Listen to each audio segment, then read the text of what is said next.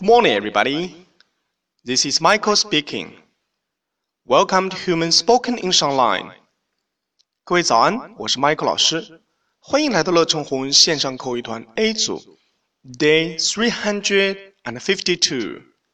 Here we go. 今天我们学习一句实用短句。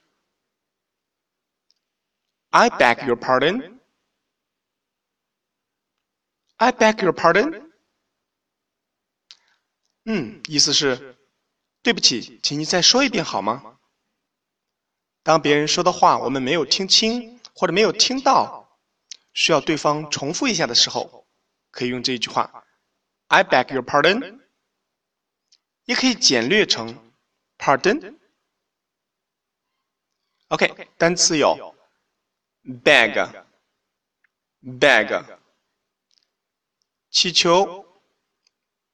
Pardon, pardon，原谅、宽恕。